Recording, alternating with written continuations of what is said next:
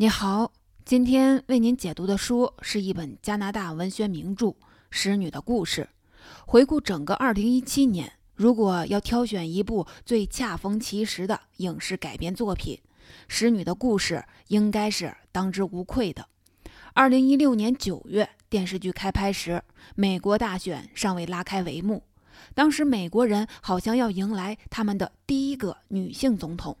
然而，到了2017年4月。剧集上映的时候，新任美国总统特朗普不仅发表了诸多贬低女性的言论，还出台了好几项压制女性权利，尤其是生育权的法案。作者玛格丽特·阿特伍德亲自出马担任了制片顾问。他在一次采访中说：“某天剧组忽然意识到自己并不是在拍摄一部电视剧集，而是在拍摄一部纪录片。”一时间，使女的故事再度成为现实，成为了一句随处可见的口号。时隔三十多年后，这部出版于一九八五年的反乌托邦小说再度登上了各国畅销书榜的榜首。第一季首播后，立刻成为播出平台史上观看人数最多的剧集，并在全球范围内不断刷新着同类型剧集的观看记录。在二零一七年的艾美奖上，《使女的故事》包揽了五项大奖。第二季也确定将于二零一八年四月上线。事实上，在西方，这部小说从未消失在人们的视野里。一九八七年，小说在美国出版之后，在《纽约时报》的畅销书榜单上停留了二十三周。自问世以来，《使女的故事》已经被翻译成四十多种语言。还曾被改编为电影、戏剧、歌剧，甚至是芭蕾舞的形式。作为女性反乌托邦文学的代表作品，它甚至演变为英语中一个常用的短语，用来指对女性极尽压迫的社会，尤其是强行控制女性生育自由的状况。使女的世界是一个经过了轻微反转的真实世界。生活在其中的女性失去了对自己身体和生育权的控制，而这远比人工智能统治人类的未来更让观众不寒而栗。可以毫不夸张地说，在世界文坛上，《使女的故事》作为一部现象级小说，在2017年完成了第二轮经典化的过程。在进入小说前，还是让我们先聊聊这本书的作者——加拿大文学女王玛格丽特·阿特伍德。在爱丽丝·门罗摘得诺贝尔文学奖以前，阿特伍德这个名字似乎就是加拿大文学的代名词。她出生于加拿大渥太华，是家里唯一一个没有从事科学相关职业的人。她的父亲是一名昆虫学家，母亲是营养学家。哥哥是神经生理学家，直到他上小学以前，这家人大多数时间都生活在加拿大北部荒野与世隔绝的昆虫观察站里，因此荒野生态科技一再成为他后来写作的关键词。硕士毕业后，阿特伍德获得了哈佛大学的奖学金，不过他把大部分的时间都用来写作。在二十世纪五六十年代的社会环境下，加拿大女性成为职业作家的前景并不乐观，就连加拿大文学本身都还处于一种未被发现的状态。大学里的文学系课程设置都是以英美文学为主，因此读博士成了他暂时的谋生方式。一九六六年，阿特伍德以诗人的身份正式踏入文学界。一九六九年，他发表了第一部小说《可以吃的女人》，以进食的隐喻象征女性在职业和婚姻生活中面临的无形压力，以及两性之间的权力差异。此后，他三度入围布克奖，最终在两千年以《盲刺客》拿下了这一奖项。有趣的是。阿特伍德在文学界的崛起，恰恰对应了加拿大文学成为一个学术研究类别的过程，而他本人甚至帮助建立了加拿大文学的研究方向。一九七二年，他在一本名为《生存：加拿大文学主题探究》的作品中提出，加拿大文学的主旨是生存，指出讲述这个故事的是那些从可怕的经历里存活下来的人。北部的荒野雪暴沉船，所有没能说出他的人，最后都没有活下来。让我们记住这句话，它也可以用来概括《使女的故事》这本书。在本次由上海译文出版社再版的新版本里，特别收录了阿特伍德最新撰写的一篇序言。他追溯了1984年写作这本小说时的时代背景，也解释了小说的几个灵感来源。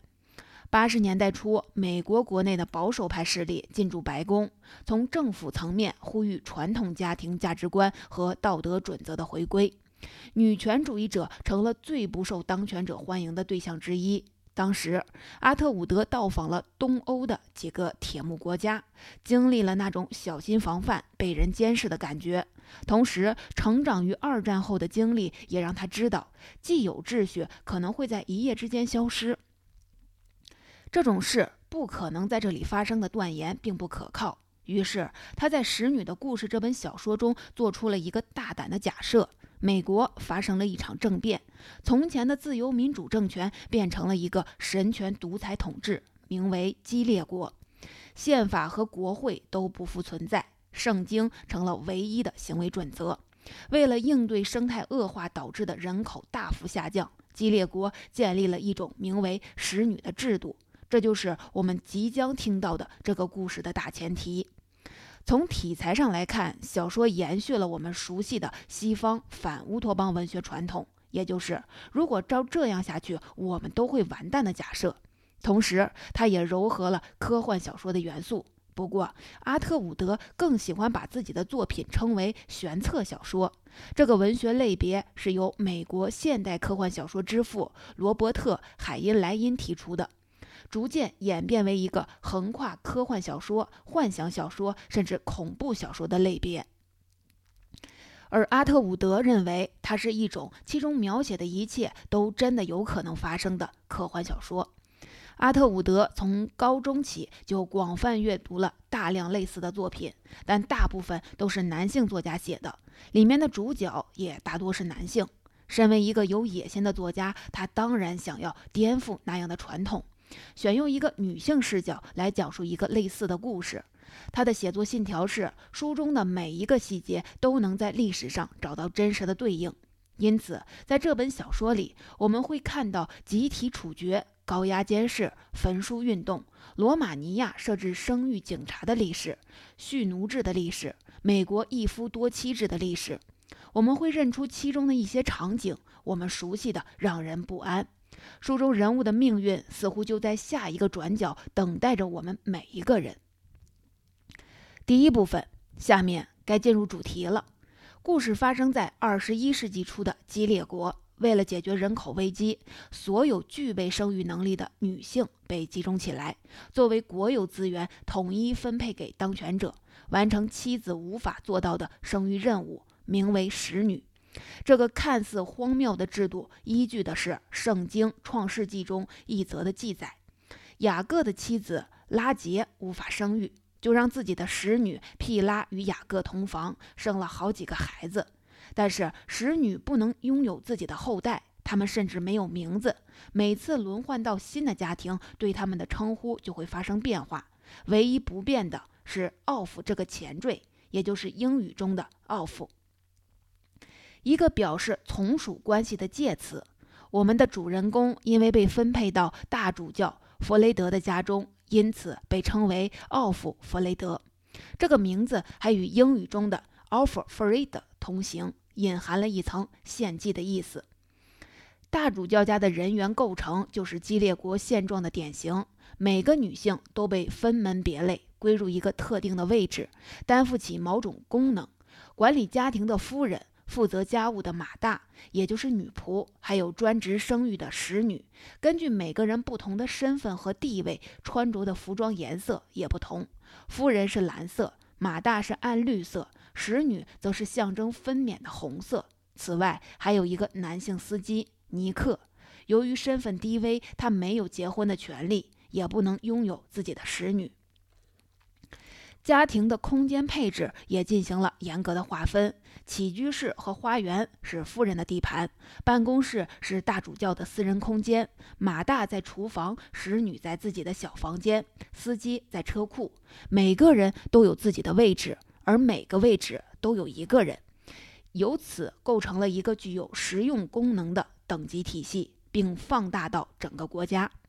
为了彰显统治的神圣与合理，基列国的日常是由各种各样的仪式组成的。其中最荒诞的就是受精仪式，这个实际上是把主教对使女的强暴进行合理的美化。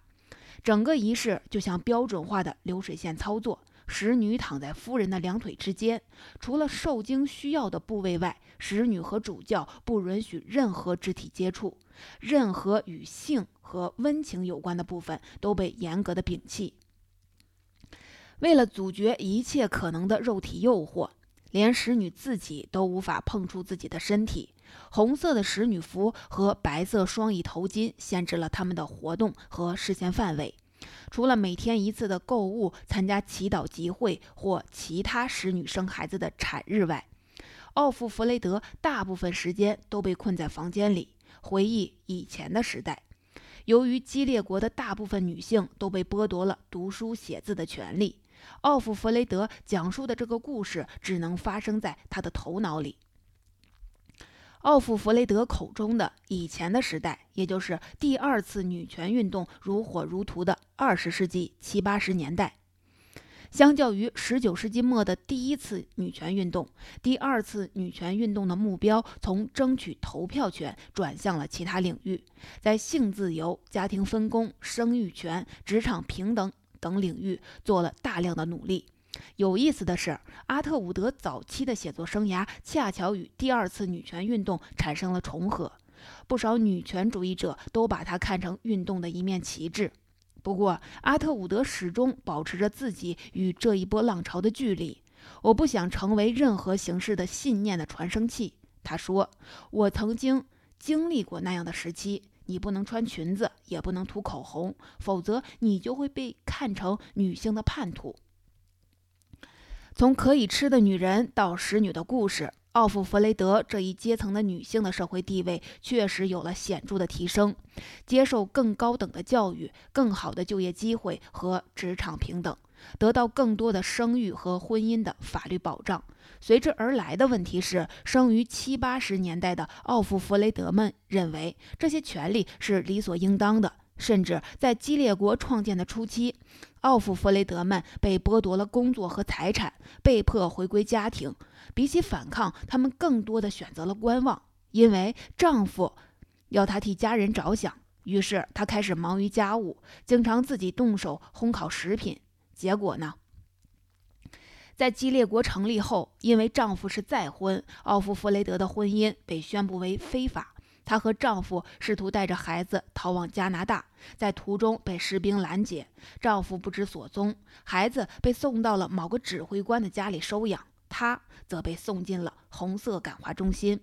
所有进入这里的女性，首先要从历史上被抹去，她们的官方记录都被销毁了；其次，他们要学会背叛其他女性，对她们进行告发、羞辱、肉体伤害，直到她们对这一切习以为常。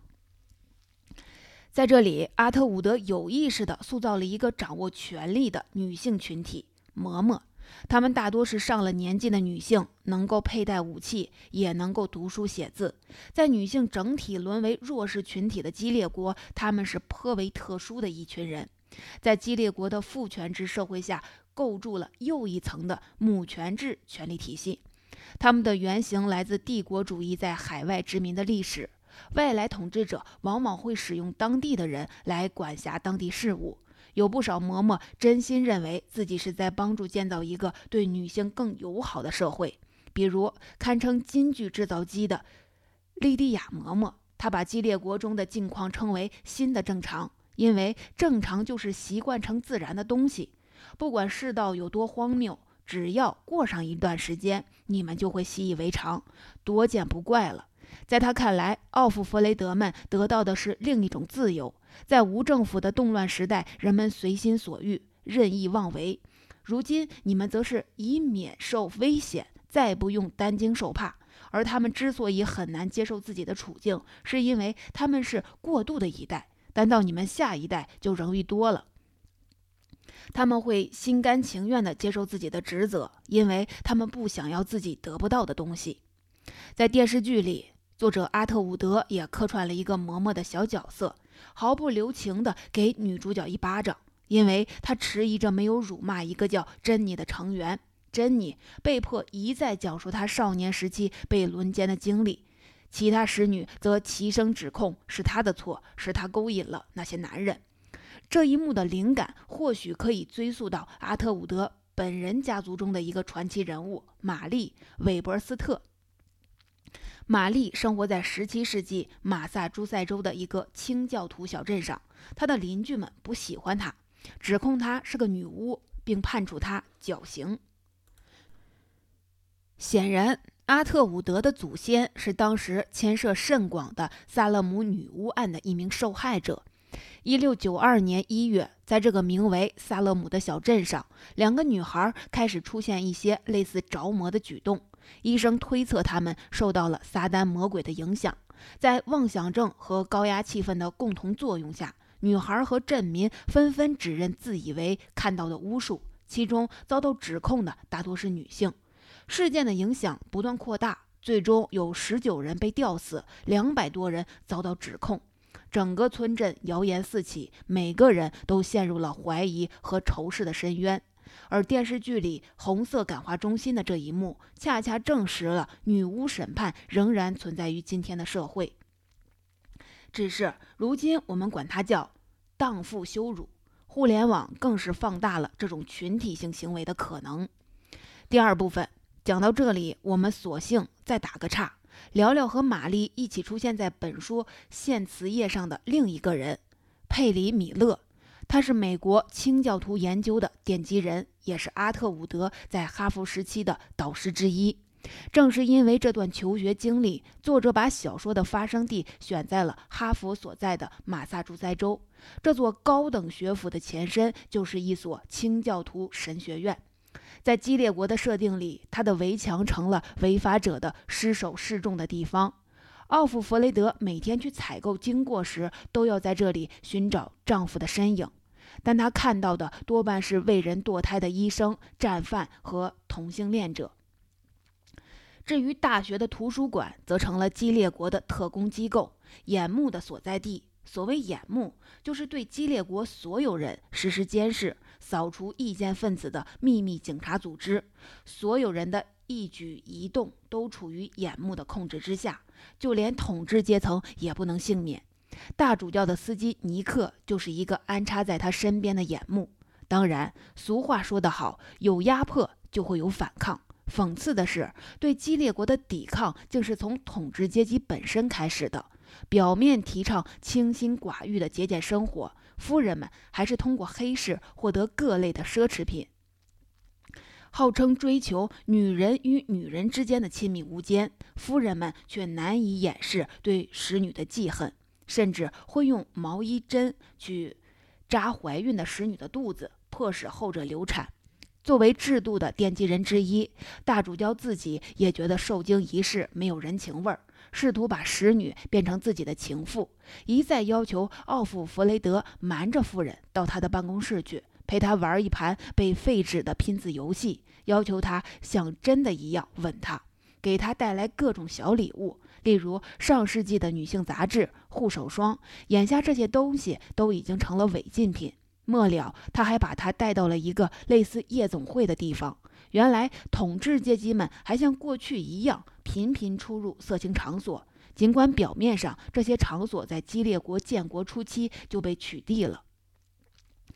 在大主教家待了一阵以后，奥弗弗雷德从其他使女那里听说，存在一个名叫“五月天”的抵抗组织。这个词源自法语，意思是“救救我”。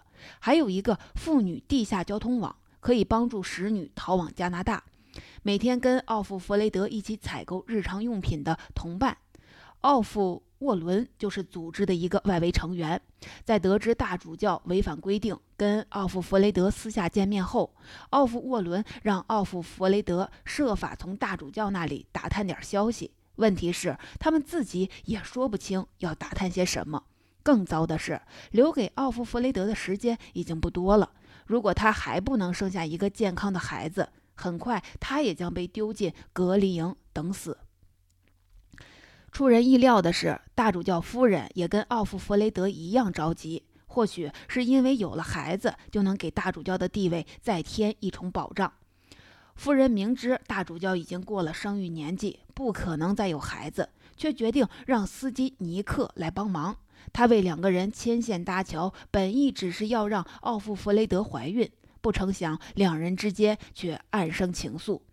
有些学者把这段乱世情缘解释为一种抵抗的方式，认为奥夫弗雷德试图用这样的方式夺回对自己身体的控制权。事实却是，这段感情麻痹了他的认知，让他觉得自己的生活变得可以忍受，甚至从中发掘到了几分甜蜜的浪漫色彩。交往了一阵后，尼克向他坦白，说自己也是五月天的一员，会想办法救他出去。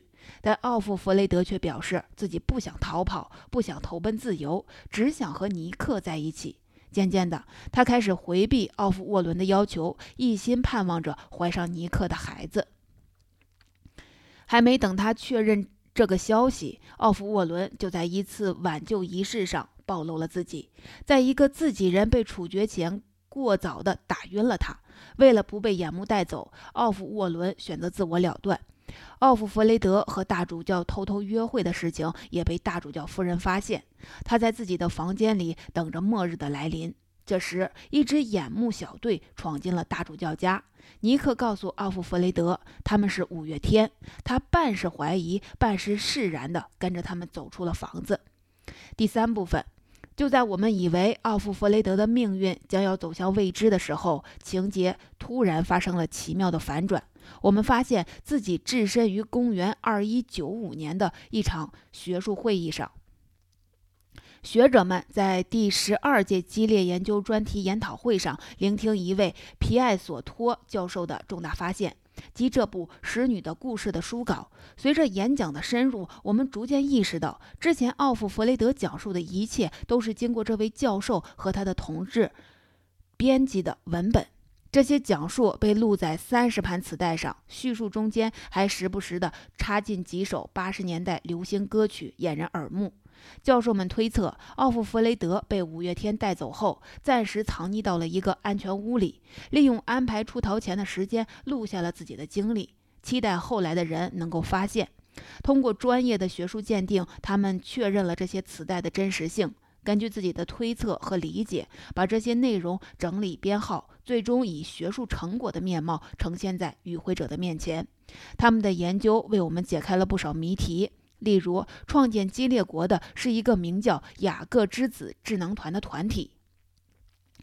奥夫弗雷德口中的大主教显然就是其中一员，而这些曾经身居高位的人物都在激烈国反复的政治斗争中接连落马，这个政权本身也早已消亡。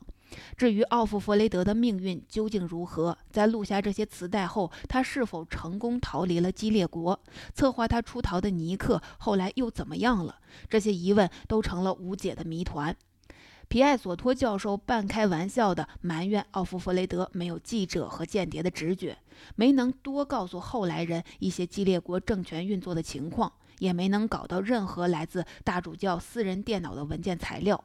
导致两位教授的研究还留下了不少无法填补的空白。由此，我们不得不佩服阿特伍德高超的结构设置。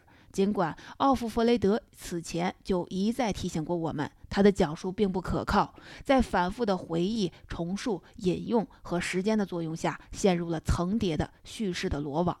但我们始终以为自己听到的是一个主观的来自女性叙事者的声音，最后的转折却给我们听到的这个故事打了一个大大的问号。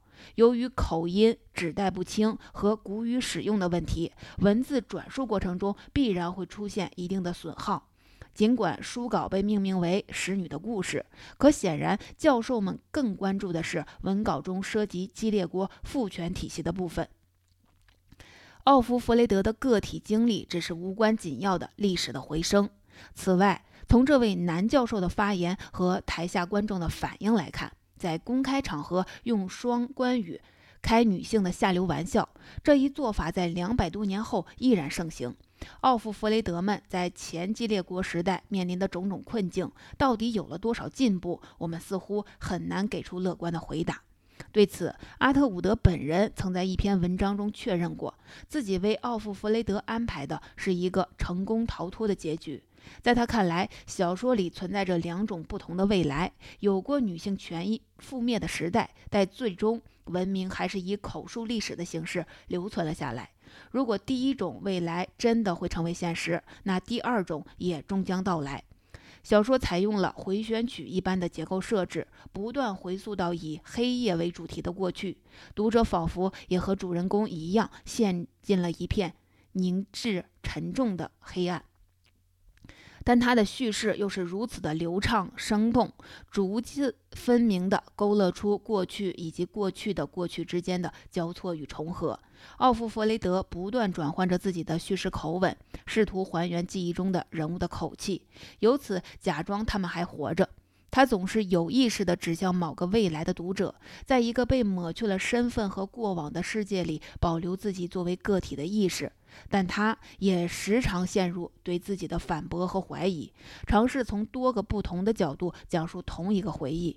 因此，我们读到的是多种叙事声音的交叉和对抗，在这片黑夜的背景中产生回响的双关语、暗指、回忆、重述和文字游戏。共同构筑了奥夫弗雷德所处的世界。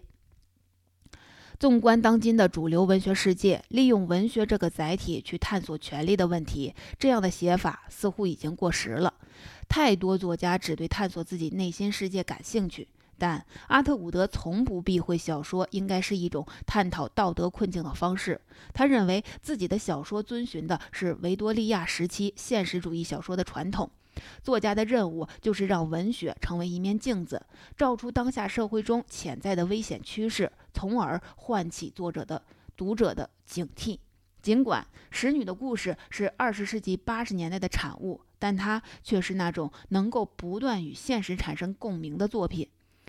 在里根执政期间，低收入职业中的女性比例大幅上升，保障女性权益的法案被否决或者是削减预算。